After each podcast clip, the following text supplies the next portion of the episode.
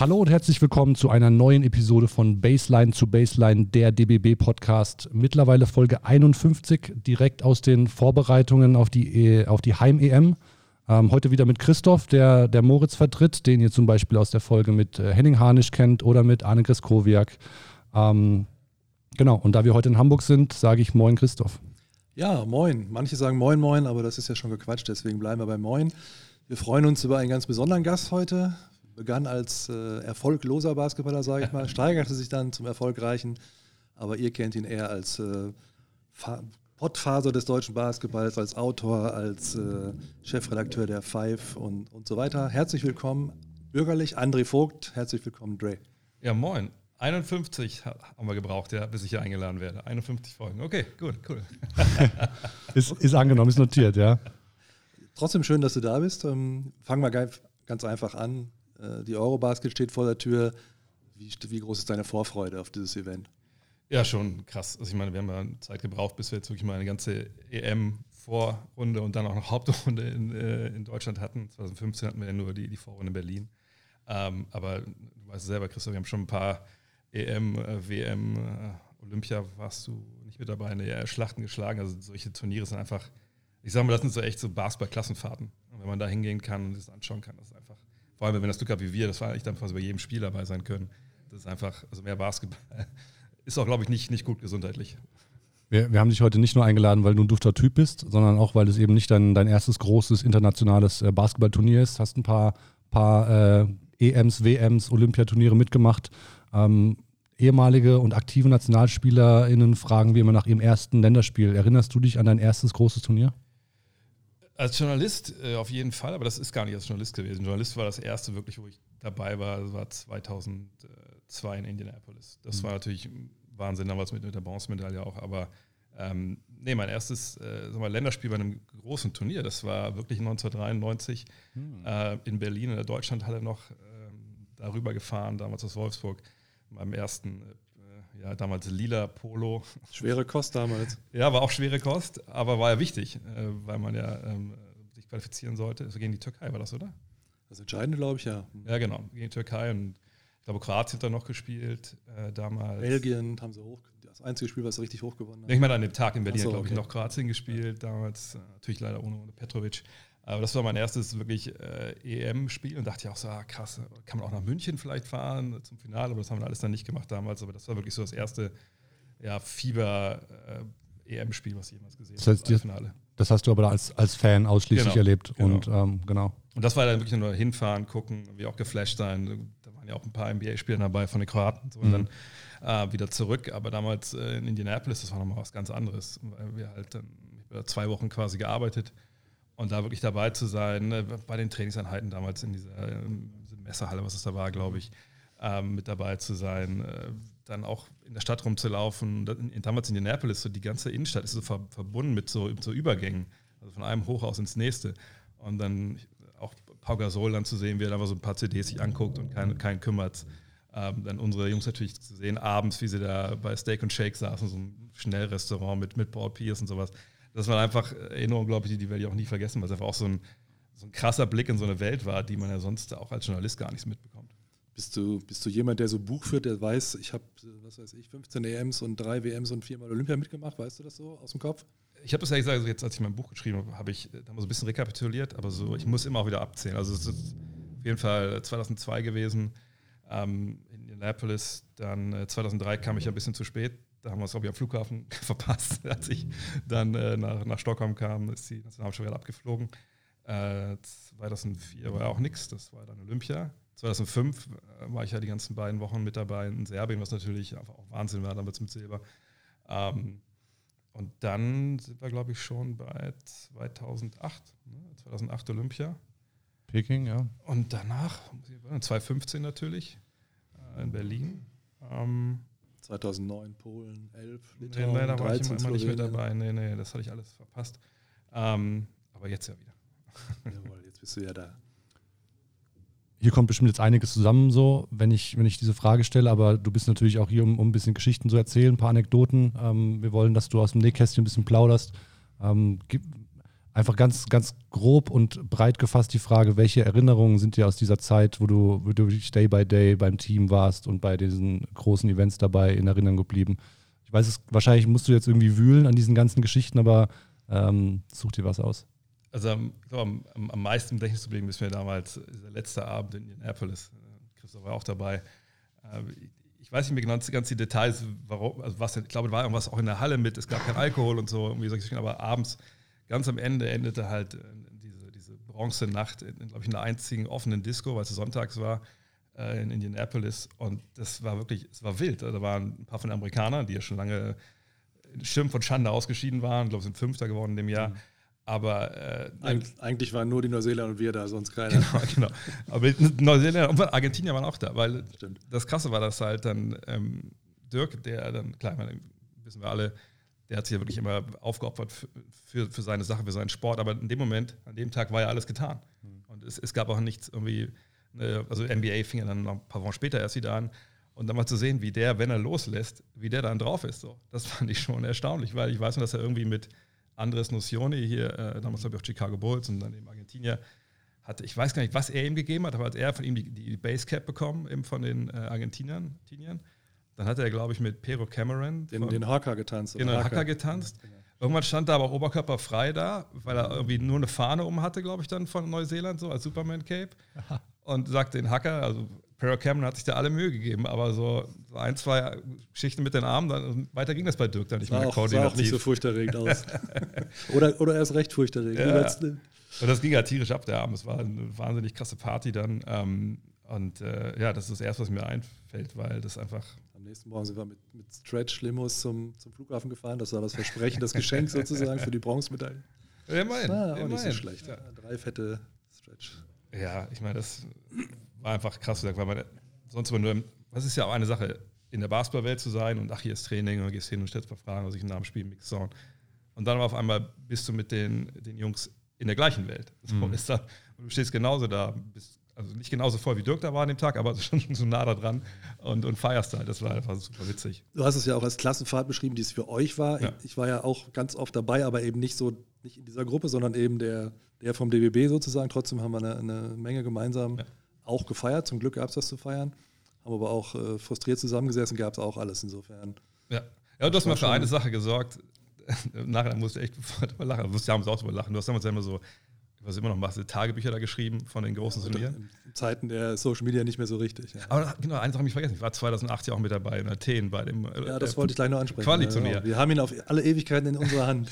ja, dann, genau, das, da reden wir direkt, direkt mal drüber. Weil du hast dann so ein Foto gepostet, wie ich da irgendwie am Ende, wir waren in so einem, so einem Beachclub, glaube ich, als Qualifikation klar war ähm, ein Foto gemacht, dass ich da irgendwie mit, äh, was war das? Was war, Cocktailkaraffe war das, ja, so eine man eigentlich ja, genau. einschüttet in Gläser. Genau, und das sah eigentlich, Eimer, ja. ja, das sah eigentlich aus, als ob da wie Orangensaft drin ist, oder mal, was ich, Multivitaminsaft, da war natürlich irgendwas Alkoholtechnisches. Und das Foto hast du damals gepostet. Und äh, irgendeiner von, von, meinen Hörern oder Lesern hat dann mal einfach so bei der Geburt getrennt gemacht, so mit El Bandi daneben. Genau. Und ich so, mhm. fuck, das kommt hin. Das war ein bisschen, aber gut, ja, da muss ich halt mit leben. Das war gut. War aber ein guter Abend, muss man auch sagen. Hast, du, hast du den Vergleich noch in, in Good Red, Bad Red irgendwann mal aufgenommen? Das kann sogar fast sein, dass es irgendwo mal aufgetaucht mhm. ist. Ich weiß aber nicht mehr, ehrlich gesagt. Haben wir, haben wir ja auch ein paar Jahre gemacht. Ja, ja stimmt, das war ein wilder Abend mit, mit allem drum dran. Zigarren. Und ich weiß, ich weiß bis heute nicht, wie ihr da hingekommen seid, aber weil ich weiß, ich schwöre, habe Stein ja, geschworen, ja. dass ich nichts gesagt habe, weil ich sonst immer einen Tritt in den Hintern bekommen habe. Ja. Aber plötzlich wart ihr alle da. Ich meine, die waren eine relativ kleine Gruppe, ich sag mal, vielleicht zehn Leute. Vielleicht waren es auch nur sieben. Wir waren, glaube ich, noch weniger. Also ich weiß noch, dass, also ich bin mir relativ sicher, dass Matthias Marburg das irgendwie, Kollege von der Bildzeitung, schöne Grüße, irgendwie rausgefunden hat, weil er hatte seine Connections. Dann war, ähm, wer war da noch mit dabei? Ähm, die Kollegin vom NDR Hörfunk, wie heißt Ach ja, oh Gott, oh Gott, oh Gott, ist peinlich. Äh, egal. Egal. Äh, ja, die Leute wissen die. Aber wir haben ein paar Kollegen haben ja auch echt mal gute, gute Drähte gehabt in, in Serbien, dann genau das gleiche am letzten Abend, als dann die Party auf diesem, diesem schwimmenden ja. Disco-Ding da war. Da kam man ja eigentlich nur mit so einem, mit so einem weißen Bändchen rein. Und da, glaube ich, damals hat Sarah Beckmann äh, die Sachen irgendwie besorgt, über dunkle Kanäle, und dann waren wir da auch irgendwie zu fünf. Also ja, ein paar von den Kollegen, die hatten eine bessere Drähte als ich auf jeden Fall. Ich wäre ins Bett gegangen, weil ich hätte nicht ja, gewusst, wo die Jungs sind. Also als wir da klar war, wir gehen dahin, bin ich auch mitgekommen, aber ich hätte es jetzt nicht forciert. Was war dann das letzte Turnier, was ihr zusammen ähm, begleitet habt aus den verschiedenen Rollen, die ihr hattet?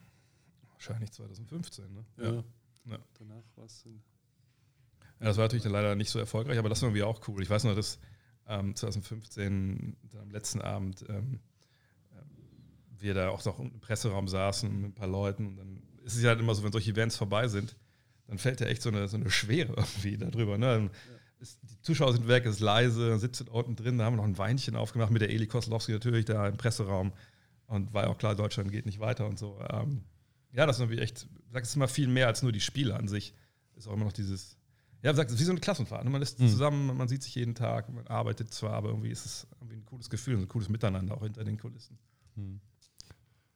Du warst ja logischerweise immer als akkreditierter Journalist vor Ort, ähm, hast jetzt eben aber auch berichtet, wie nah du beim Team warst. Also Dirk mit äh, Neuseeland-Flagge als Superman-Cape bekommt jetzt auch nicht jeder akkreditierte Journalist vor die Augen. So.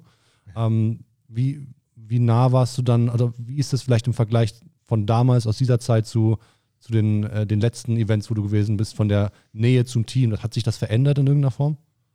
Ich meine, die, die Tage, wo wir da wirklich nah mit dran waren, das war auch immer auch nur der letzte Abend, weil man irgendwie wusste, wo die halt sind. Also ich bin auch ehrlich, eigentlich ist mir das auch, als wir eben hier vorbeigegangen sind, eine ganze Mannschaft, die nebenbei im Raum gegessen hat, meine, die, viel, also die allermeisten, kenne ich natürlich auch, mit denen schon Sachen gemacht, aber irgendwie ist es dann trotzdem immer noch so wie, wie so peinlich, finde ich, die so in, in freier Wildbahn zu sehen und irgendwie so zu stören in, in dem, was sie eigentlich tun. Ähm, von daher, wenn das dann okay ist, wenn das cool ist, man dann quasi auch dann sagt, komm her, äh, trink auch mal einen mit, wenn alles vorbei ist, okay, aber ich, ich finde immer, das muss auch so eine gewisse professionelle Distanz geben. Und, und ich glaube, die hat sich vielleicht ein bisschen verändert, aber heutzutage, klar, mit vielen Spielern schreibt man auch mal auf Instagram oder sowas ne, hin und her. Das war natürlich früher nicht möglich. Ähm, aber ich würde würd nicht sagen, dass das großartig anders ist oder so, dass ich näher dran war äh, früher oder jetzt, sondern versuche schon so eine gewisse Mhm. professionelle Distanz zu halten. Außer es gibt dann halt diese Momente, wo dann auch, scheißegal ist, weil Leinenlos. vorbei ist. Ja. Ja, Ja. schöner Abschlussabend sein. Ja, ja. ja, man ist ja auch zusammen im gleichen Boot, das darf man irgendwie auch nicht vergessen. Natürlich keiner Ja. von uns äh, als Journalisten wirft, irgendeinen, wirft irgendeinen Korb, aber ähm, gerade heutzutage, wo natürlich auch viele Fans sich austauschen auf Social Media und Fragen haben, ne, da kommt uns ja auch noch viel mehr als früher, finde ich, so eine Rolle zu, Sachen auch mal in, in Kontext zu setzen, zu bewerten, natürlich auch zur Kritik zu üben, wo, wo, es halt angebracht ist.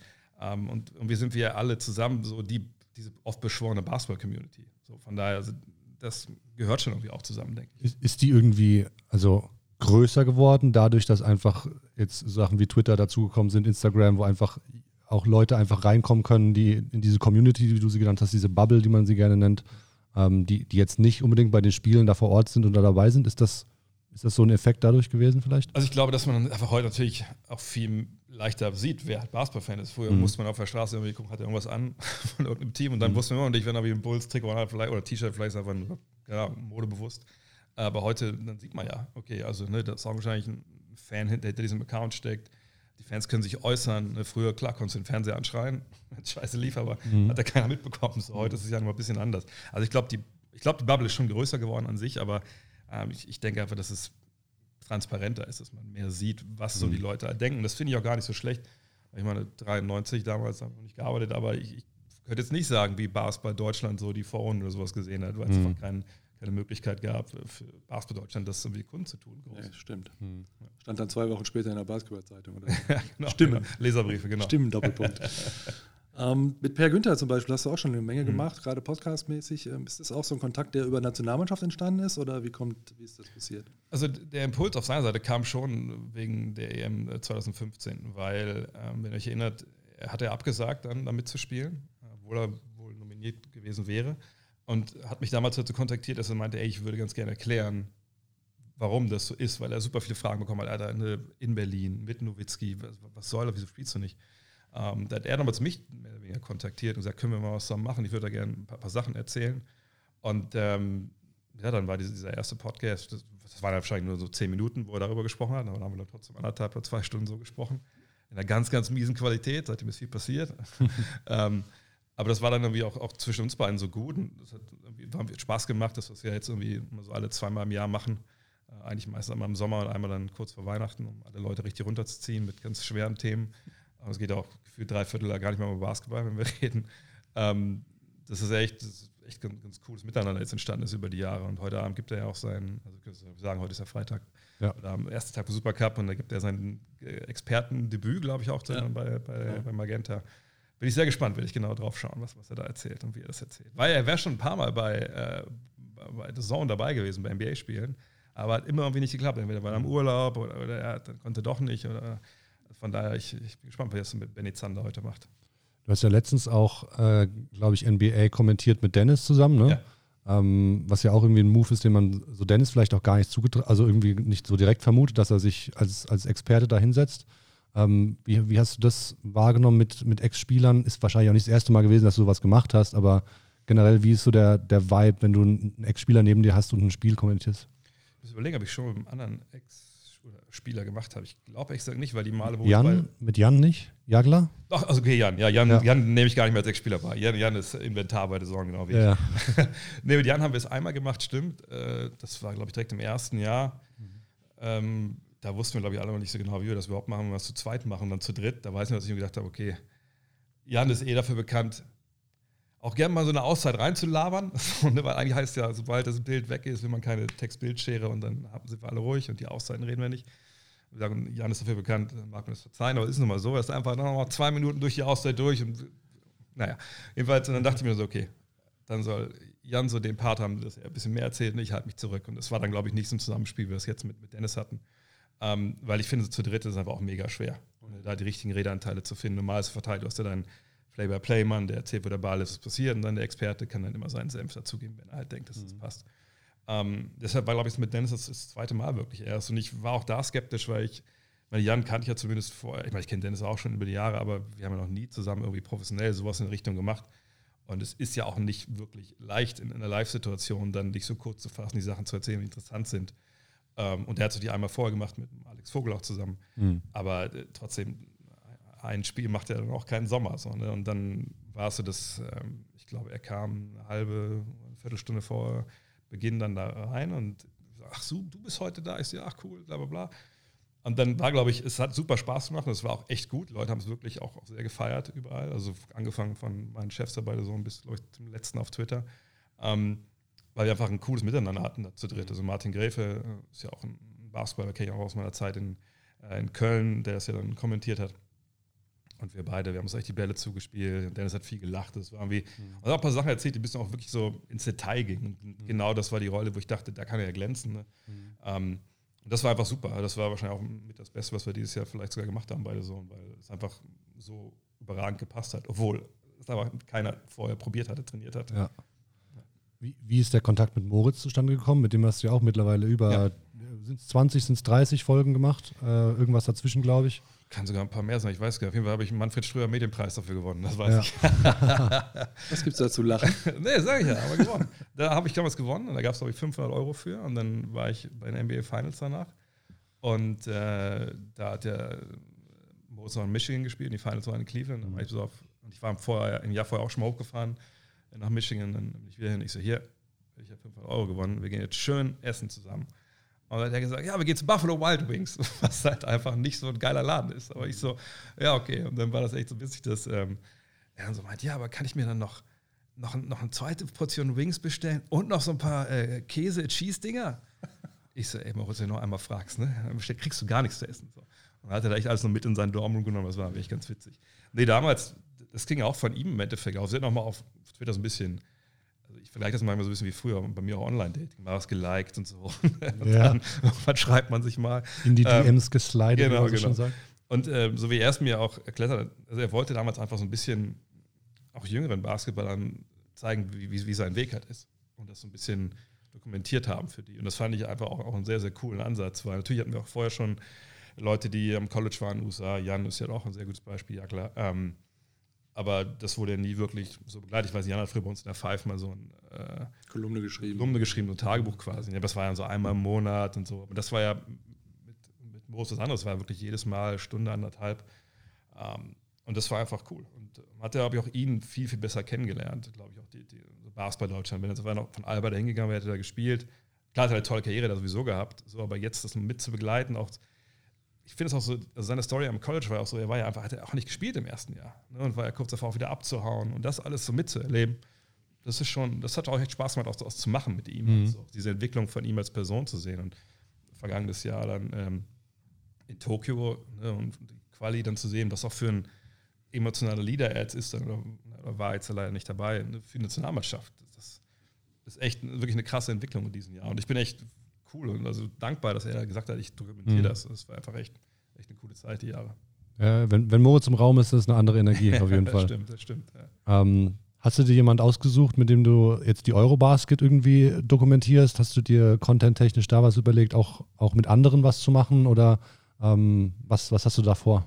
Ja, ich mache ja für, für Magenta Sport, also die sponsoren das, ich hätte das eh gemacht, das ist eben Spezial, ähm, wo ich ja eigentlich so, so acht ähm, so Interview-Podcasts machen will. Den ersten hatte ich mit Lukas Feldhaus äh, gemacht, der für Magenta und dann ja auch so die ganzen äh, Scouting-Dossiers und sowas macht. Und echt einfach auch, also das ist ja echt einer der wenigen, die wirklich auch in Europa fühlt jeden Spieler kennen mhm. und wissen, was der kann und nicht kann, was ich nicht drauf habe, bin ich ganz ehrlich. Ähm, jetzt ist heute kann ich auch sagen, bin ich mit Arne Greskowiak nachher ran, mhm. äh, dem äh, Atlantik-Krafttrainer hier vom äh, Nationalmannschaft. Äh, und danach muss ich mal schauen. Also Per, denke ich, wird mir Rede und Antwort stehen dann in, in Köln einmal. Mhm. Ähm, gucken, wer von der Nationalmannschaft vielleicht Zeit hat oder Bock hat oder Lust hat. Ja, Moritz hat ja leider jetzt mehr Zeit, als es uns lieb ist. Ja, ja. Ich weiß gar nicht, ist Moritz in Köln mit dabei? Wahrscheinlich. Ja. Ich weiß nicht, ob er die ganze Zeit da ist, aber er wird bestimmt vorbeischauen. Ja. Würde auftauchen, ja. Ähm, aber ich habe es noch nicht ganz in Stein gemeißelt, welche die acht Folgen sind. Das wollte ich ein bisschen abhängig machen, was so mhm. auch passiert. Ja, hofft man auch, dass dann diesmal auch Berlin, Deutschland mit dabei ist. Dann Endrunde, dann ist auch was anderes, als wenn man vielleicht dann da nicht spielt. Dann müsste ich mir überlegen, wie ich dann mich, mich, mich äh, treffe. Und, äh, aber neben dem Podcast wird es auch auf Twitch ich will jeden Tag so ein bisschen live gehen und ein bisschen drüber reden. Immer, okay, also jetzt vor dem ersten Spiel gegen Frankreich zum Beispiel, okay, ne, was erwartet uns da? Leute können Fragen stellen und dann immer zwischen den Spielen, immer zurückblicken. Zum einen, was war jetzt im Spiel gegen Frankreich? Was ist äh, jetzt im Spiel gegen was zweites Ungarn, ne? Zweite ist Bosnien-Herzegowina. Genau, was ein bisschen dagegen Bosnien machen und so. Also das ist schon eine Menge geplant. Ich habe irgendwie mein ganzes Equipment mir gestern hingelegt, was ich dann im, Hotel aufbaue in, in Köln. Das wird schon ziemlich wild aussehen, glaube ich. Das heißt, du bist da aber Fulltime auch Köln, Berlin. Ja. Also Berlin muss ich mal sehen. Also die eine Woche jetzt komplett Köln, das war schon schwierig, das zu Hause ein bisschen durchzudrücken. Hm. Ja, meine Frau ist ja, wie gesagt, Ärztin im Krankenhaus. Hm. Aber ich habe gesagt, ey, du kannst ja nicht Rücksicht auf dich, da kannst du mal eine Woche auf mich Rücksicht nehmen. und äh, Berlin muss ich dann gucken. Also ich habe schon Bock, natürlich jeden Tag da zu sein. Auf der anderen, ist ja auch von mir nicht weit. Ich meine, ja. jetzt weiß, kommen die Jokes, der ICE hält bei euch ja nicht so oft an, aber äh, von Wolfsburg nach Berlin ist es ja, also geht relativ schnell dann. Ähm, äh, mal gucken. Aber so, klar, wenn Deutschland dabei ist, werde ich mir auf jeden Fall jedes Spiel angucken. Und, aber also spätestens ab, ab Halbfinale alles, äh, Viertelfinale alles, Achtelfinale mal gucken, ob ich da wirklich dann komplett da bin.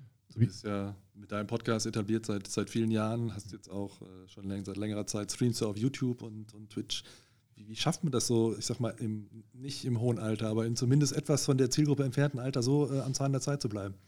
Ja, ich muss sagen, also das ging ja quasi auch schon mit dem Podcast los, dass ich irgendwie dachte, so, ja gut, wir haben zwar dieses Magazin hier und das Print ist immer noch für mich so das Hochwertigste auch, äh, aber muss man auch ehrlich sagen, es wurde auch so ein bisschen langweilig, wenn ich jeden Monat dein Ding machst, ich meine, das ist, das wird ja auch ein bisschen, ich sag mal, es wird leichter über die Jahre natürlich auch, weil sich das alles ein bisschen einschleift.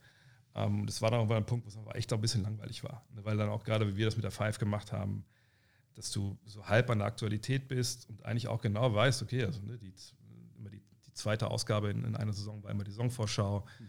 Dann muss ich die sechste immer die, die Playoff-Preview von der NBA und dann, ach, da ist dann auch EM, dann schreiben wir dann ein Preview dafür und dann. Trade Deadline. Genau, die ganzen Sachen so. Ne? Und dann dachte ich irgendwann so, ja, das ist aber auch ein bisschen, vielleicht ein bisschen lame so. Und ich hatte auch Zeit, ehrlich gesagt. Und dann habe ich, haben wir damals erst unser erstes Buch, der Jan Jeronim und ich, Planet Basketball geschrieben und wollte es auch so ein bisschen bewerben. Und dann habe ich gemeint, komm, lass uns einen Podcast machen, weil ich habe angefangen, habe das zu hören auch.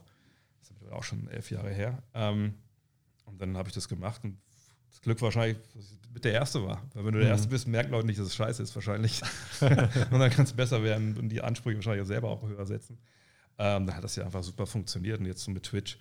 Ich habe immer geschaut, ich, mein, ich habe immer geschaut, ah, ich weiß noch, an der Sportschule studiert haben, gab es ja immer diese, äh, klar, äh, wie hieß das noch, ähm, Lehrredaktion, Zeitschrift oder Lehrredaktion Radio und ja. ich immer so Radio, Fernsehen, da muss ich gar nicht hingehen. Also, ah, das Gesicht will keiner im Fernsehen sehen und vor allem, wo, wo denn im Fernsehen? Ich meine, mhm. gut, da hatten wir schon privat, als ich studiert habe, aber, aber das war ja wirklich nicht, da lief ja irgendwo Basketball und, und Radio dachte ich immer so, ah, nee, habe auch so ein Problem, dass ich ein bisschen doch poltere und schnell mal rede und Sachen verschlucke. Ich habe ich auch keinen Bock drauf. Aber da hat das dann irgendwie echt Spaß gemacht. Und auch, wie gesagt, ich konnte mich dann mit der Zielgruppe mitentwickeln. Und dann, als ich das dann im Radio gemacht habe, oder also Podcast gemacht habe, das hat, glaube ich, auch alle anderen Türen aufgemacht. Also allein dieses freie Sprechen. Ich glaube, ich kriege nie den Job bei The Zone, wenn ich nicht vorher über zehn Jahre, in dem Fall sechs, sieben, acht Jahre diesen Podcast gemacht habe, einfach um das zu trainieren. Und jetzt die, die, diese Livestreams, auf der einen Seite sehe ich es auch echt als Training, weil es ja nochmal was anderes. Ne? Ich meine, die Leute stellen mir ja Fragen und ich beantworte die ja quasi sofort live. Und es, ich kann auch nicht irgendwie sagen, die Frage mache ich nicht, weil die laufen ja da durch. Leute sehen das ja auch. Mhm. Und äh, das macht Spaß und das ist aber auch cool, weil du von der Community viel zurückkriegst. Und ich bin ja eh so ein bisschen technikaffin. Also ich habe mich auch mal reingefuchst, okay, welche Kamera nehme ich da jetzt und funktioniert das alles? Man bleibt auch jung, glaube ich, mit sowas. Ja, ne? so offensichtlich. weil jetzt, wo ich nicht mehr in der Halle stehe, als, als Coach oder als Spieler, ist das so ein bisschen. Da, da komme ich mit jungen Leuten in Kontakt. Ja, ich denke, man kann schon mit Fug und Recht behaupten, dass du dich so ein bisschen zur, zur Basketballstimme Deutschlands äh, gemausert hast oder das so ein bisschen etabliert hast. Ähm, wie gesagt, du warst der Erste, der die, die Basketball-Podcasts auf die, auf die Karte gebracht hat eigentlich. Hast du dir das irgendwie ausgemalt oder irgendwie jemals mal drüber nachgedacht, dass du abseits der Five mit, mit sowas wie Twitch-Streams und, und Podcasts deinen, deinen Lebensunterhalt ähm, ja, beschreiten kannst? Ähm, ich sag mal so, als das mit dem Podcast relativ schnell, relativ gut losging. Also gibt es hier eine Anekdote, die ganz witzig ist, dass ähm, Jan und ich das ja gemacht haben und damals, ich, man musste ja irgendwo diese, diese Files ja irgendwie hinlegen. Also dann gab es einen Typen in Deutschland, der hat auch war ganz early adopter, sagt, hier, ich habe hier einen Server, da kann jeder, der einen Podcast macht, seine Dateien drauflegen, kostet gar nichts. Und dann haben wir da es auch draufgelegt und der hatte auch dann so ein, so ein, so ein Stats-Tool, wo du eben gucken kannst, wie oft wird das downgeloadet. Mhm. Und ähm, habe ich aber nie reingeschaut, was mir auch ehrlich gesagt egal war. Und dann aber kam es zum ersten Mal, weil in der Five hatten wir eigentlich ja nie Bilder von uns. Es war ja super, super selten, dass Bilder von uns in der Five waren. Ähm, aber dann wurde ich so was beim, war beim Mix damals in Braunschweig angesprochen, hey, du bist doch Dre, bla bla. Ich so, krass, wo wissen die Leute das? Ähm, und dann bei Länderspielen auch mal und so. Und dann habe ich auch noch mal die Statistik und stand da irgendwie 5000. Und ich so, alter, krass, 5000 Downloads. Und das war so, so im ersten Jahr, nach anderthalb Jahren. Das ist ja der Wahnsinn, das kann nicht sein. Das ist ja gut, können wir reden. Die Pfeife haben wahrscheinlich 10.000 verkauft, wenn überhaupt. Mhm. Und dachte so, ja, jetzt augenscheinlich, das ist jetzt neue Qualität, jetzt bin ich wer. So, ne? Bis ich dann den Typen gefragt habe, und er meinte, ja, da musst du verstehen, äh, dieses Stats-Tool zeigt halt nur, wie oft die Datei angefragt wurde.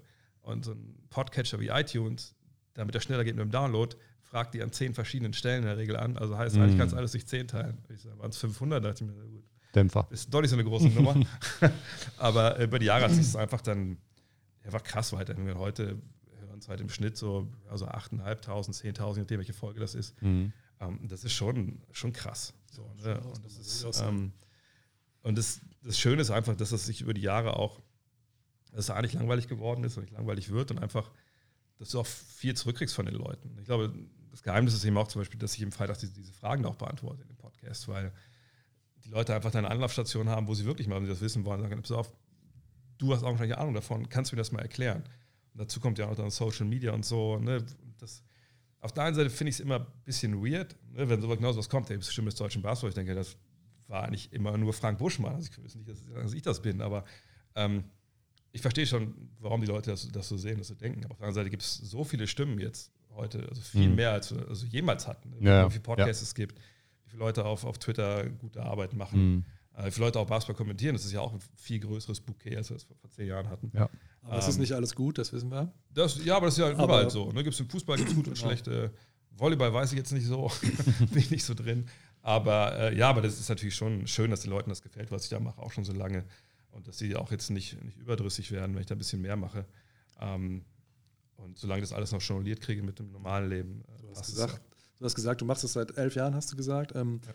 Als du damit angefangen hast, äh, hast du wahrscheinlich nicht vorstellen können, was da mal raus wird. Oder gibt es von vornherein, also an diesen vor elf Jahren, das Ziel, sag ich mal, auf allen möglichen Kanälen und allen möglichen nee. Formaten über Basketball zu sprechen und, und damit wirklich Leute zu erreichen? Nee, nee, also das Einzige, was war, als dann wirklich so ein bisschen, als ich wusste, dann, dass nicht 500 die zuhören, sondern als wirklich 5000 waren, da dachte ich mir so, okay, ähm, also vielleicht ist das ja wirklich eine Sache, die, die funktioniert. Und dann dachte ich mir, wenn du damit 500 oder 600 Euro bekommst, vielleicht im Monat von irgendwem, äh, das wäre ein ganz cooles Zubo oder Spaß dann halt oder so. Und dann habe ich, weiß nicht, habe ich meinen unseren Chef, äh, unseren Herausgeber damals, der Chris Cross von Kicks, gefragt, ob er, da könnte es ja der Kicks-Podcast sein oder der Five-Podcast. Nee, er glaubt da nicht dran.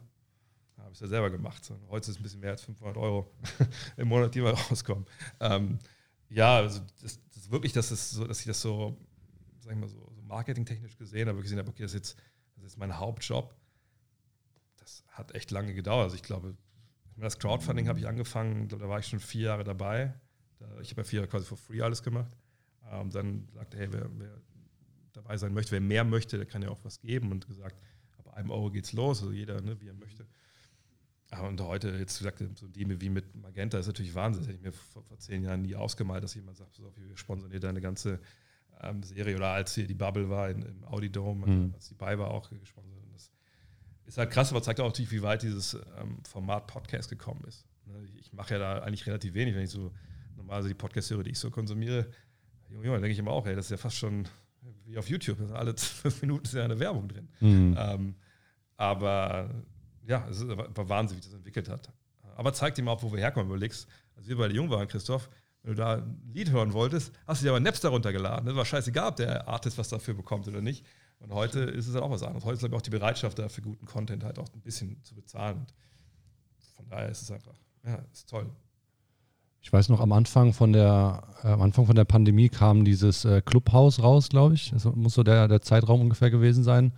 Und also ich dachte eingangs, so ja, das, das wird sich auch unabhängig von Corona oder Pandemie und Lockdown alles zu Hause etablieren, weil es irgendwie so der, der nächste irgendwie logische Schritt für mich war. Jetzt weiß ich gar nicht, ob da noch so viel los ist. Ähm, was, was ist das nächste Format, was ansteht?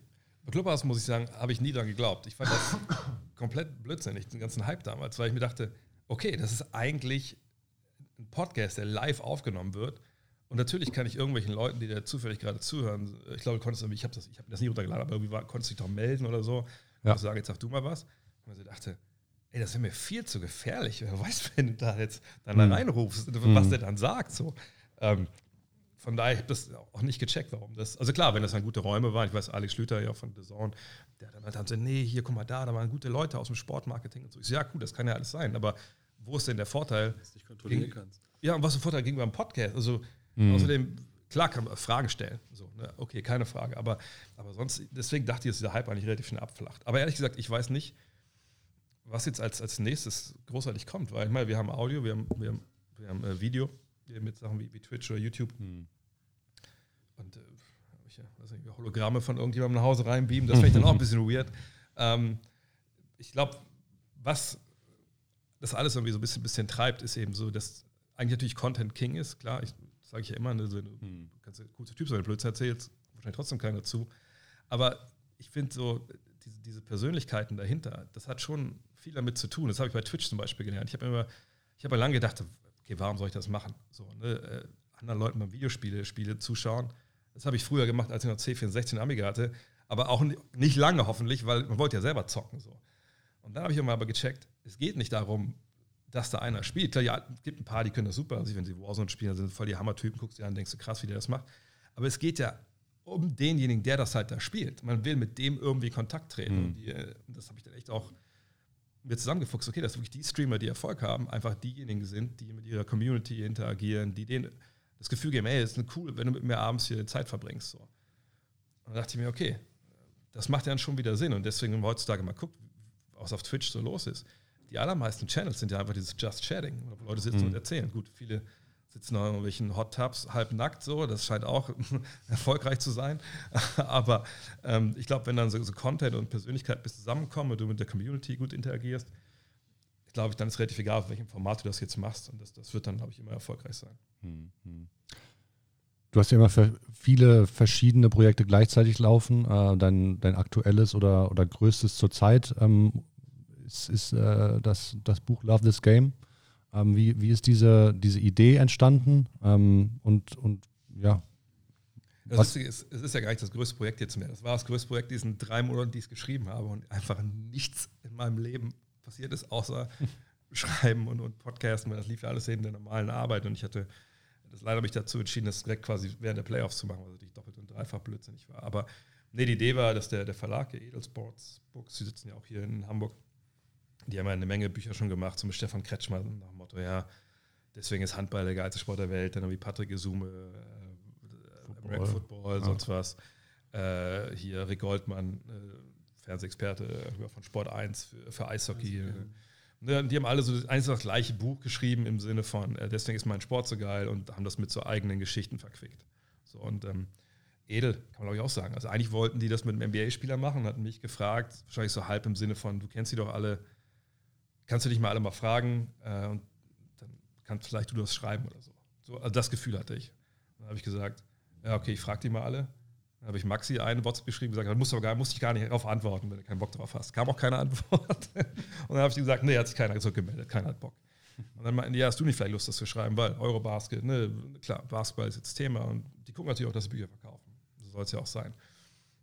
Ja, und dann stand ich da und überlegt, okay, aber was schreibe ich denn dann für, für ein Buch? Weil im Planet Basketball hatten wir ne, damals unsere alten Five-Geschichten, aber so geremixed und einfach, das waren einfach nur Stories über, das heißt nur, was sind Stories über die, die größten Basketballer aller Zeiten. Mhm. Ne, und das war ja klar, dass das geht ja da jetzt nicht. So. Und dann meinten die schon so, ja, du kannst aus deiner Karriere ein bisschen erzählen. Ich meine so, ich hatte de facto keine Karriere, so drei Jahre zweite Liga. Ich glaube kaum, dass wir hier einen Bestseller daraus machen. Also auch bei crazy Geschichten passiert, aber ich glaube, das macht wenig Sinn. Ähm, dann habe ich aber auch gesagt, okay, aber ich will jetzt auch nicht einfach nur so ein Sachbuch schreiben, was ich so funktioniert Basketball. Äh, Titel Love This Game hatten wir auch relativ früh. Und dann dachte ich mir, pass auf, dann lass mir einfach schreiben, weil das Thema Liebe ist ja im Basketball schon relativ groß. Also ich wüsste jetzt nicht, dass einer sagt, so im Fußball, ey, ich liebe Fußball oder so, außer welche Romantiker, Anzeigler vielleicht. Aber sonst glaube ich, die meisten, ne, die das auch spielen, die würden jetzt nicht sagen, das ist das Schönste, was ich jede Woche mache. So. Ähm, und dann habe ich überlegt, okay, wer sagt, warum habe ich mich damals so als Teenie in den 80er darin verguckt? Und dann kam ich schnell zu dem Punkt, dass ich sagte, okay, also ich will schon erklären, wie das, wo das herkam, ne, wie es erfunden wurde, wie das funktioniert, der Profisport in den USA und so. Ähm, aber ich will das schon verquicken mit so eigenen Geschichten, ohne jetzt mich irgendwie in den Vordergrund zu stellen, sondern einfach zu sagen, okay, also so habe ich zum ersten Mal Basketball wahrgenommen in Deutschland. Ne, mein erstes Treffen mit Nowitzki, mein letztes Treffen mit Nowitzki, da habe ich, da hab ich ja quasi dazwischen habe ich das Superstars-Kapitel gepackt. Mhm. Ähm, oder ne, damals in der zweiten Liga, dass der General Manager der Toronto Raptors ja einen Monat nach Wolfenbüttel kommt und ich gesagt mhm. kriege, ja gut, also wenn der besser ist als du, bleibt der hier und dann startet der und wenn er nicht, dann schicken wir ihn wieder zurück und dann schicken sie halt Masai Ujiri wieder zurück. NBA Champion mittlerweile. Ja, NBA Champion, alles, ja. Ähm, deswegen habe ich dann versucht, okay, welche Geschichten habe ich aus meiner eigenen äh, Welt so ein bisschen ich damit reinbringen kann, die so ein bisschen auch vielleicht diese Kapitel einleiten und, und ausleiten, so ein bisschen erzählen, was auch wichtig ist. Ich sage ja auch in dem Buch, glaube ich, mehrfach, wahrscheinlich viel zu oft, so dass es ja auch nicht unbedingt der Sport alleine ist, sondern auch die Menschen, die du in so einem Sport, ne, die du einfach kennenlernst ne, über die Jahre und die das einfach auch noch viel, viel wertvoller machen. Aber eben auch dieses ganz alleine in der Halle oder bei mir im Garten auf Freiplatz stehen, einfach auf den Korb zu werfen. Wie gesagt, kein anderer Sport kann das ja. Ich schreibe das ja auch, ne? Du kannst dich in die Halle stellen, als Handballer und aufs Tor werfen allein. Ist relativ schnell langweilig, ja. glaube ich. Ne? Ja. Stimmt allerdings. Ja, von daher war das so, ein, das so, eine Gemengelage. Das Witzige ist, dass ich echt nicht wusste, selbst als ich es abgegeben habe, wusste ich halt nicht, ob das die Leute cool finden. Weil die, ich glaube, die es jetzt gekauft haben schon, die erste Lauflage ist ja weg. Das sind, glaube ich, alles die Leute, die bei mich da angekommen sind. Und die denken, okay, ich habe das über den Typen auch noch erfahren und dann eben noch diese Sachbuchelemente cool. Aber wenn jetzt mal die Leute kommen, die mich nicht kennen, da bin ich gespannt, was die dazu sagen. Ja, das stimmt. Wir wollten eigentlich mit dir so eine, so eine kleine Leseprobe machen hier mit Vorlesen und so, aber haben uns dann doch dagegen entschieden, weil es vielleicht ein bisschen, naja, dem, dem, dem so gut anderen Stil widerspricht. ähm, aber gibt es vielleicht ein, zwei Lieblingsstellen in deinem Buch, also wo es entweder besonders leicht gefallen ist oder besonders viel Spaß gemacht hat, das aufzuschreiben? Ich sag mal, also wirklich am meisten haben eigentlich wirklich auch diese, diese persönlichen Stories Spaß gemacht, weil ich musste nichts recherchieren. Das war natürlich dann immer schnell gemacht. Ähm, aber ähm, es, was ich krass fand, stellenweise, was man ja selber noch so erinnert und was man halt auch stellenweise nicht mehr so richtig im Kopf hat, wie, wie das wirklich war. Und dann fängt man an, das ist ja heutzutage relativ leicht, nochmal zum Beispiel, also mein allererster Kontakt mit Basketball. Ich wusste, dass die Lakers gegen die Mavs da gespielt haben im Fernsehen. Ich wusste das Jahr, aber ich wusste nicht mehr welcher Monat. Und heutzutage kann man ja gucken, ne? bei basketballreference.com geguckt, okay, Lakers, ah, alles klar, genau, zack, und dann wusste man das. Dann wusste ich den Zeitraum. Oder auch, ähm, sag mal, ein erstes Aufeinandertreffen mit Dirk, was ja sagt, dieses ähm, Superstars-Kapitel einleitet, was ja ein kompletter, also kompletter Wahnsinn war, ein totaler Fehlschlag. Und äh, ich ja wirklich äh, alle meine Lebensentscheidungen. Äh, ich kann dazu nur sagen, ich habe das alles gelesen, die Stellen und auch immer wieder gelesen, wie schrecklich das war.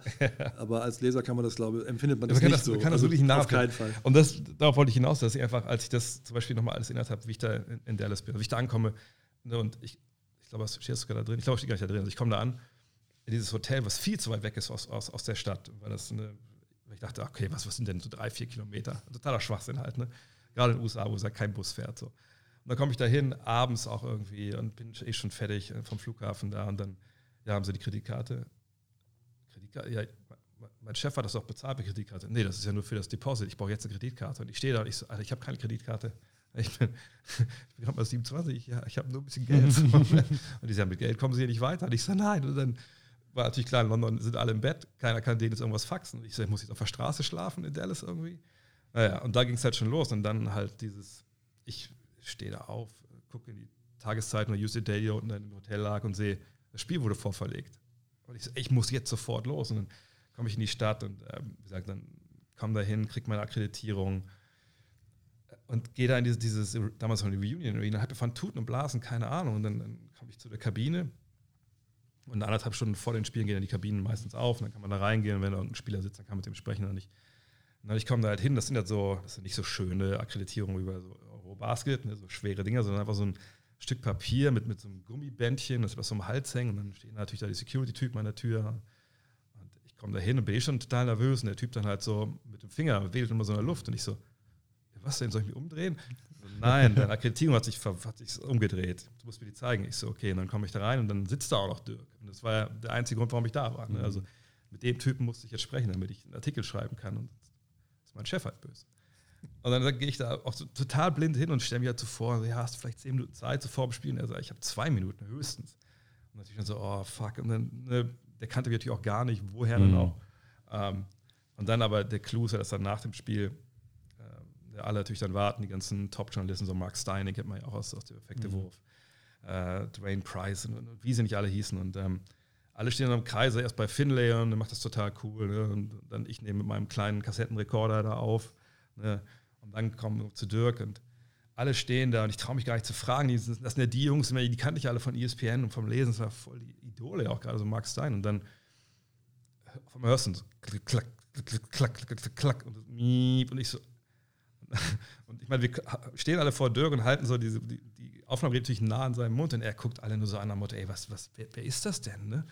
Und dann die ganzen Kollegen die auch, also gucken sich so an und dann irgendwann, who is this? Und dann merkt ihr, dass meine, diese Kassette halt am Ende war und dann musste ihr dann wechseln früher. Ne? Ey, und ich, ey, allein mich, auch wenn ich jetzt wieder dran erinnere, ne? das ist, mir dreht sich der ganze Magen um. Das ist wirklich so mein, erste, mein erster Eindruck, den, den Dirk halt von mir hatte, oder direkt die NBA von mir hatte, war halt das. Und dann, dann ich taumel da wirklich benommen aus, aus dieser Reunion Arena und ich, ich kriege halt nichts mehr zusammen. Ich, ich kriege es nicht mehr hin, in dieses eine Hotel da zu gehen, was da war, um da ein Taxi zu rufen. Und, und, und stolper da so Richtung Downtown. Und dann, ne, das ist ja so ein bisschen das Eingerahmte von, von diesem Kapitel, dass sich äh, dass wieder so ein Typ anspricht, ob ich nicht so eine JFK Memorial, Memorial Zeitung kaufen will. Und ich sage, hä, was? Und sehe halt, dass ich eben genau da stehe, wo JFK erschossen wurde, genau an dem Punkt da. Und ja, und dann gehe, dann fahre ich nach Hause und sage aber, das ist, der Job ist einfach nichts für mich. Und dann, äh, das Ganze schließt dann im Endeffekt ab, dass ich ja dann äh, nach Dirks letzter Saison, ne, er, holt Chamberlain ein äh, auf der ewigen Scorerliste und äh, ich denke schon, okay, also heute spricht er nicht mit mir, wir haben über die Jahre ein tolles Verhältnis dann äh, aufgebaut. Ähm, und dann darf ich doch noch mit ihm sprechen, wirklich nachts sind die letzten quasi noch im, noch im American Airlines Center. Und äh, er sagt ja auch dann quasi mehr oder weniger schon, okay, ich höre schon auf, ne, wenn er es nicht ganz so genau sagt. Und am nächsten Tag gehe ich dann halt in dieses JFK-Museum, was wirklich da genau da ist, in diesem, diesem Sixth Floor. Uh, Sixth Floor Museum heißt es, genau da, wo ich da irgendwie, wie lange war es denn daher? Ja, 20 Jahre vorher da stand. Und das war wie auch so cool, da durchzugehen und zu sagen, ach krass, das, ich bin echt ein weiter Weg gewesen in den letzten 20 Jahren. Uh, und das sind so ja, die Momente, glaube ich. Also diese beiden Momente sind, glaube ich, so das, das Schönste. Mhm. Es gibt eine Favorite Story, die ich habe, ist ja die mit Michael Albu, aber ich möchte jetzt hier nicht spoilern. Also ein ganz wichtiger nee. Coach in meiner, in meiner Karriere, der auch mal Welt-Point Guard war. Das ist, äh, eigentlich könnten wir den ganzen Buch schreiben. Einfach weil es so witzig ist. Ähm, wir haben ja am 1. September zum Auftakt von der Eurobasket die, die Trikotzeremonie. Das ist übrigens das beste Wort, was mir auf Deutsch für, für Jersey Retirement einfällt. Irgendwie das, das Trikot in Rente schicken finde ich irgendwie nicht so ganz. Aus dem äh, Verkehr ziehen, ja. Ja, aus dem Verkehr ziehen nicht so ganz äh, sympathisch. Ähm, wenn wir nicht ganz falsch liegen, ist es, glaube ich, das erste Mal, dass das äh, einem, einem, Nationalspieler zu, zu Ehre wird.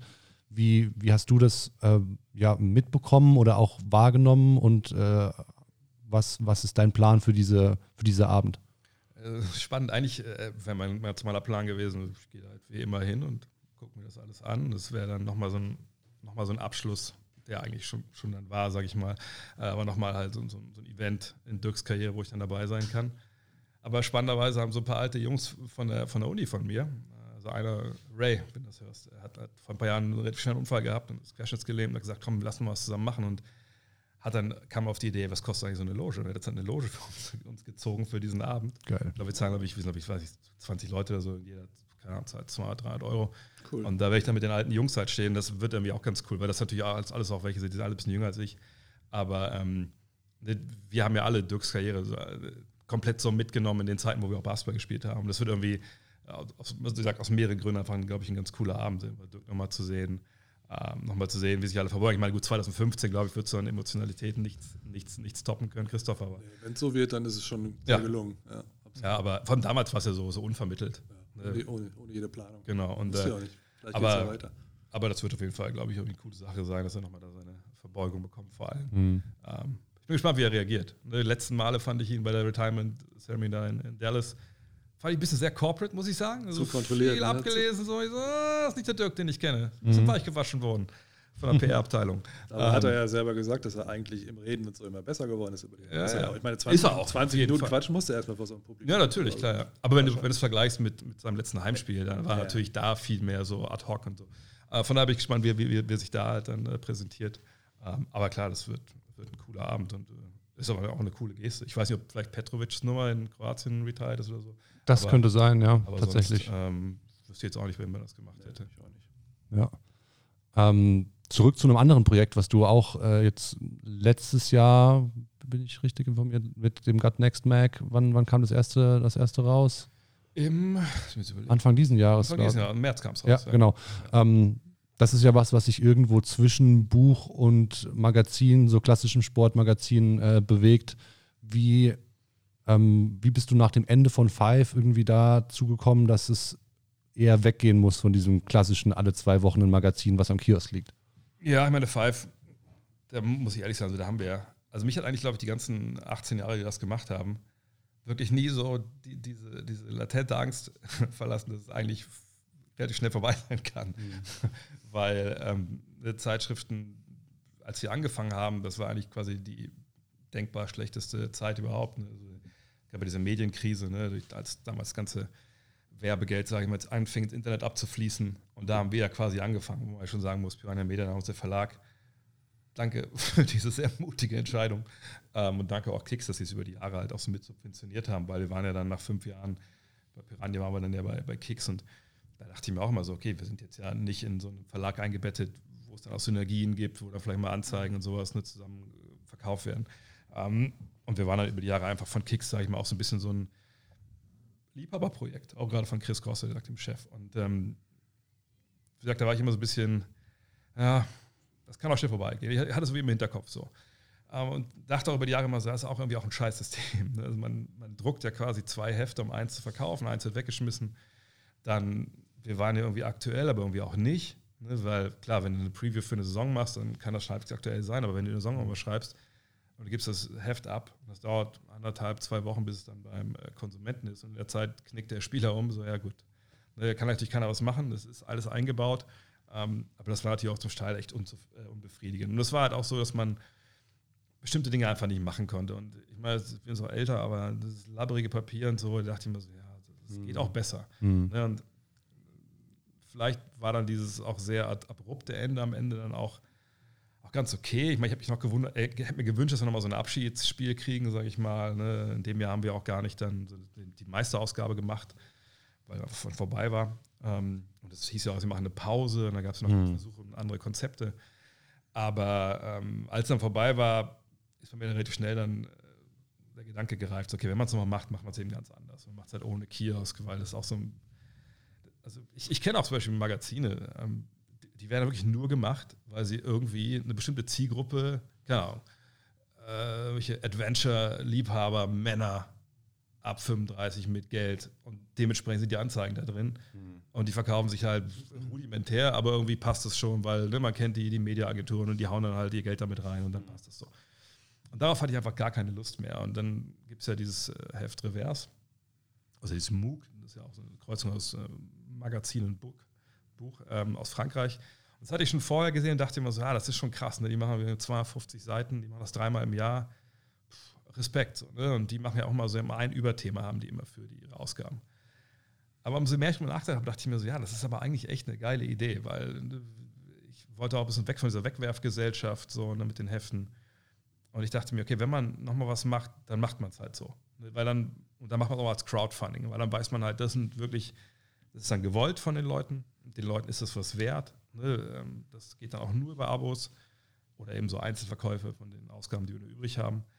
Und äh, einfach diese Idee, das alle drei Monate zu machen und ähm, ist auch viel Arbeit, so ist es nicht, es sind ja auch 180 Seiten. Mhm. Aber einfach zu sagen, nee, wir haben Zeit dafür, ne? das kann atmen, wir können Geschichten schreiben, die zum Beispiel jetzt in der aktuellen, ähm, da ist ja die Geschichte Horst von Horst aus Hannover, also von einem, ja, einfach von einem stinknormalen, sagen wir, Basketball-Coach, der einfach, wo ein Spieler von ihm beschreibt, wie er über die Jahre bei diesem ja, urigen Typen äh, ne, gespielt hat und auch viel über das Leben gelernt hat, einfach dadurch, dass er beim, beim TK Hannover einfach ne, mit, mit, den, mit den Herrmannschaften spielt, mit diesem Trainer zusammenkommt. Und das wäre eine Story, hätte man der Five, klar, hätte man die bringen können, hätte aber wahrscheinlich Leute nicht interessiert und hätte ich die Frage bekommen, warum ist da nicht noch ein Artikel über Nowitzki oder Iverson drin? Mhm. Aber bei uns können wir das gerne machen, können auch dann 10, 12 Seiten dafür bringen. Mhm. Und einfach so ein bisschen so, so, die Kultur abzubilden und einfach Sachen zu machen. Ich meine, diese Coffee Table Book Nummer finde ich manchmal auch ein bisschen sehr prätentiös. Ne? Wer sowas liegen hat zu Hause, ganz ehrlich, da guckt da keiner rein. Ne? Mhm. Aber einfach ähm, was Geiles zu machen, also aus, aus Basketball Deutschland einfach auch, auch die, den Autoren den Raum zu geben. Äh, auch zum Beispiel Sebastian Germann, der eine sehr, sehr persönliche Geschichte ähm, aufgrund von seiner Krebserkrankung geschrieben hat, jetzt in der aktuellen Ausgabe, wo das Überthema ja auch, wir haben ja auch die Überthemen halt Liebe war. Also als ich das gelesen habe, äh, habe ich echt, also habe ich was umgehauen. Ja. Und ähm, das finde ich halt schön, dass wir die Freiheit haben, eben durch die Leute, die sagen, nein, das ist geil, oder die auch Vertrauen hatten, das wird geil, jetzt wissen sie ja, dass es auch gut ist, äh, gesagt haben, hier, ne, mach das, du hast das Mandat und dass wir auch jetzt die ersten beiden Ausgaben beide wegverkauft haben, komplett. Das waren ja beides, ja, so knapp 5000, also eigentlich auch das, was dann im Endeffekt Five war. Das ist einfach verrückt, weil wir auch gar keine Werbung machen. Ich meine, die einzige Werbung ist ja quasi, was ich da bei mir im Podcast erzähle mhm. ähm, oder Social Media. Und das finde ich toll, dass das einfach auch möglich ist in Deutschland. Mhm. Weil das auch zeigt, dass ne, die Leute, die sich wirklich damit beschäftigen, auch, auch wirklich diese, diese Liebe entwickeln, dass sie sowas einfach auch unterstützen. Und das lässt dann auch echt so ein bisschen so demütig immer zurück, weil ich glaube, das wäre vor fünf, sechs, sieben, acht Jahren einfach auch nicht möglich gewesen. Ja, und das Endprodukt verfällt nicht. Also genau, ich ja, habe hab beide Ausgaben ja. zu, zu, Hause liegen äh, und auf beide noch nicht, nicht auf dem Coffee Table. Eine ist oben hier auf dem Nachttisch im Hotel, die andere ist zu Hause. Aber ich habe beide noch nicht komplett durchgelesen. so.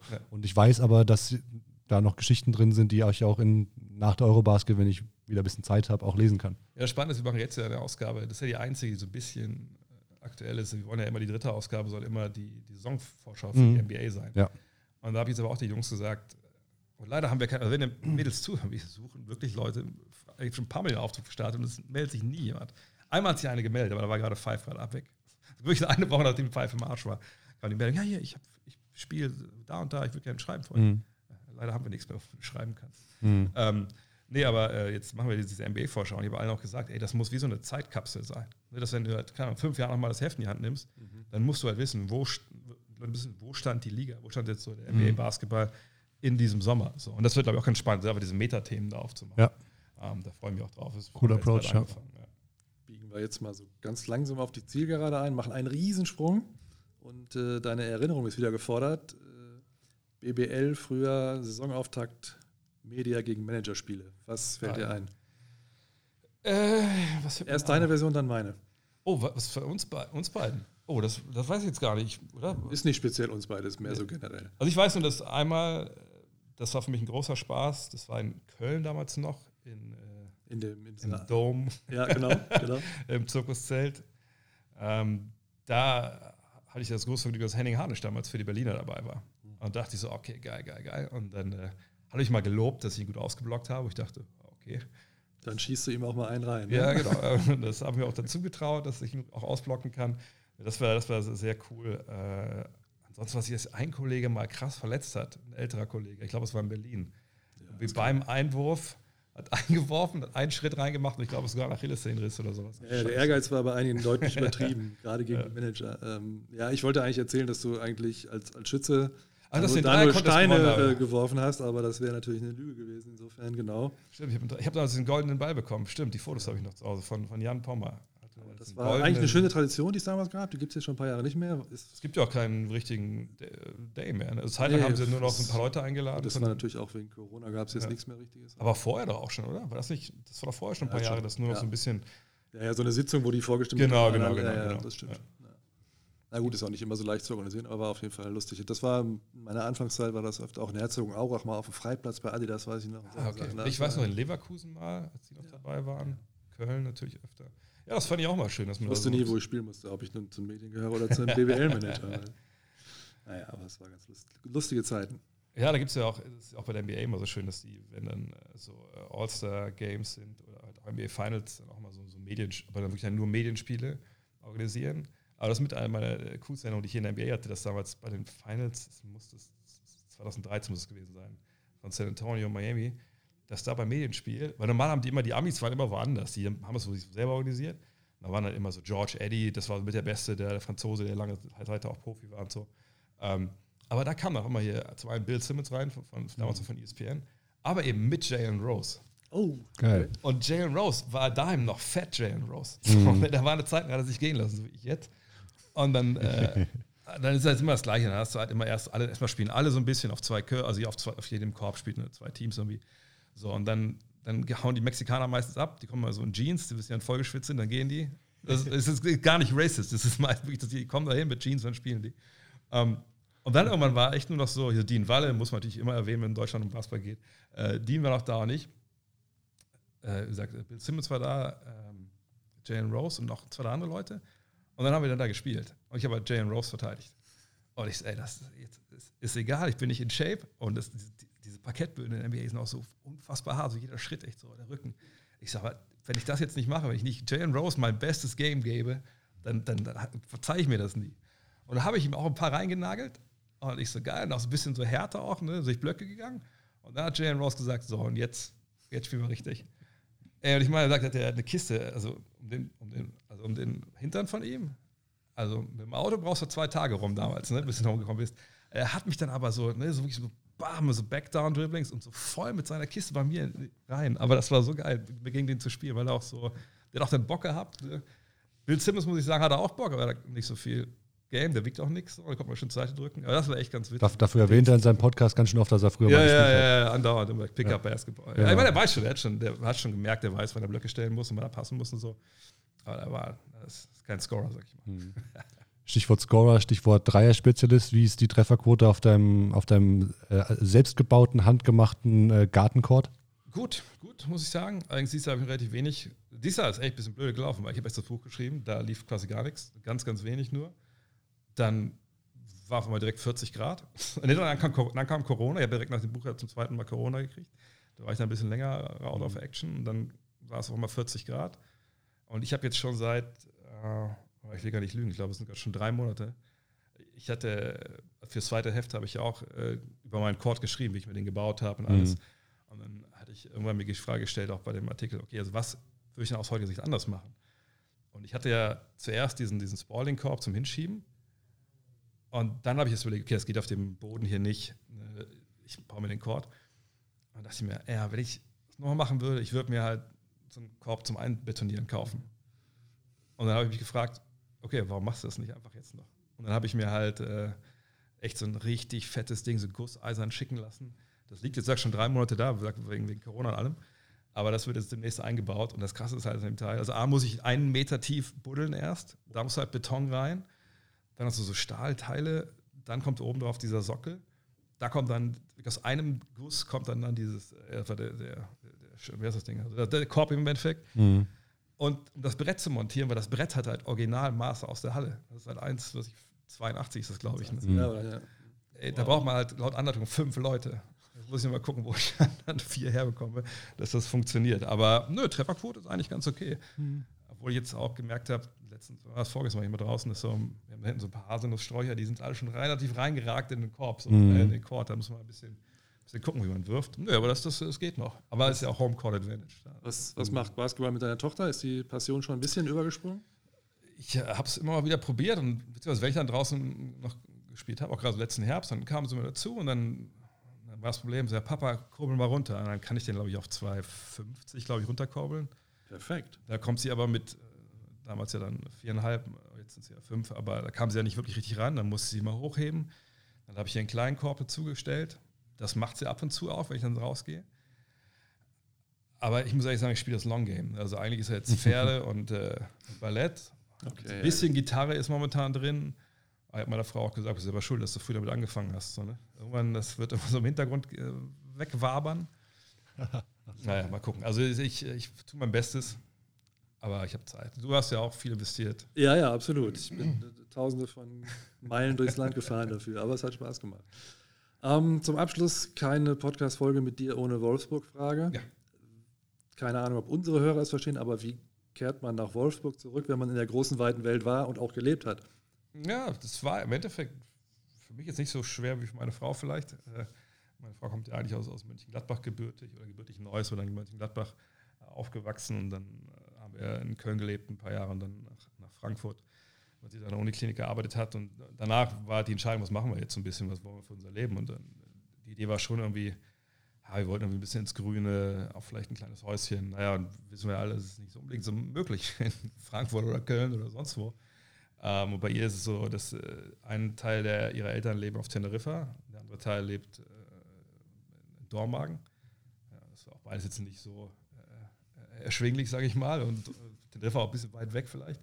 Ähm, dann haben wir uns halt in so ein Häuschen dann in, in Wolfsburg verguckt. Und ich muss sagen, ich weiß mittlerweile einfach auch noch mehr zu schätzen als damals. Ähm, weil ich schon so ein bisschen die, das, also, ja, Bedenken hatte, dem Motto, ja, du hast jetzt eben 20 Jahre fast in Köln gelebt, dann noch drei Jahre in, äh, in, in Frankfurt. Ähm, ich war natürlich die letzten Jahre durch meine Arbeit für die Saison super oft in München. Und das ist natürlich schon schön, wenn man aber mit jedem Bringdienst sich da, worauf man gerade Lust hat, indisch, mexikanisch, wie ins, aufs Zimmerchen im Hotel bringen kann oder sonst wo. Ähm, aber ich muss sagen, das habe ich auch heute gemerkt, als ich hergefahren bin, einfach in Wolfsburg zu sein, du hast keinen, du hast keinen Stau, du hast keinen Rush Hour. In Wolfsburg nennt es ja Schichtverkehr. Okay. Aber mittlerweile ist das ja auch ein vollkommen veralteter Begriff, weil es gibt ja 5 Milliarden Schichtsysteme. Das heißt, es ist nicht mehr so wie früher, dass dann wirklich sich ja, nachmittags um halb vier, wenn mal die Braunschweiger Straße, die Stadtautobahn voll ist. Ähm, wir sind in, in fünf Minuten im Wald, wir haben direkt so einen kleinen Park vor der Tür und gerade jetzt auch mit Kind. Ich sage ja immer, ne, also Hauptsache, du hast in einer Stadt irgendwie ein gutes Restaurant, irgendwie ein gutes Café. Klar, in Köln hast du davon 10, 15, das ist voll die Auswahl. Aber irgendwann im Alter, das wird Lukas auch noch merken, da geht man auch nicht mehr so viel ins Café. man froh, wenn man zu Hause eine gute Kaffeemaschine hat. So, ne? äh, von daher ist es einfach für uns jetzt einfach richtig gut. Ich bin nah an meinen Eltern dran. Mein Vater ist jetzt 86 und geht es nicht so gut. Von daher, also jede Minute, die ich jetzt da bin, ist, ist einfach wirklich Gold wert. Und äh, unsere Kita ist 60 Meter von unserer Haustür. Das ist ja. dann alles einfach äh, richtig gut. Und wir haben gesagt, wenn wir wirklich doch nochmal irgendwie, was ich in 20 Jahren also denken, ja, jetzt muss doch nochmal die Großstadt sein, dann ziehen wir einfach unserer Tochter hinterher, wo immer die studiert. Hm. Direkt daneben ziehen wir dann ein. Ja. Super. Schöner Ausblick in die Zukunft zum Abschluss. Ähm, ich glaube, wir sind, wir sind am Ende. Wir räumen, wir räumen das Feld für, für Arne und, und für Dre. Denn für dich geht der, der Podcast-Marathon direkt weiter. Ähm, vielen Dank, Dre, dass du Ja, den Weg auf dich genommen hast, dass du am Start bist, dass wir mit dir sprechen konnten, dass du dir Zeit genommen hast, all, all diese Dinge. Und ähm, ich glaube, es sind ein paar sehr, sehr coole Einblicke äh, dabei rausgekommen und äh, hat sehr viel Spaß gemacht. Ansonsten ähm, hast du noch letzte Worte in dieser 51. Folge, weil es könnte wieder 51 dauern, bis du wieder da bist, wer weiß. Wahrscheinlich. Ich hoffe, wir sehen uns alle in Berlin. Das ist, glaube ich, das, was wir alle Yes, wünschen. ja, Das wäre ganz schön. Ja, das und dass wir da vielleicht, äh, keine Ahnung, 52. Folge aus dem, ich fällt mir kein Club in Berlin an, aus dem Tresor gibt es den noch wahrscheinlich nicht. Dass wir da irgendwie Wenn es soweit kommen sollte, das war. Livestream von der, von der Silbermedaillenfeier. Alles klar, die klassischen Abschlussabende. Vielen Dank, hat sehr viel Spaß gemacht. Gerne. Mach's gut, Jay. Ciao, ciao.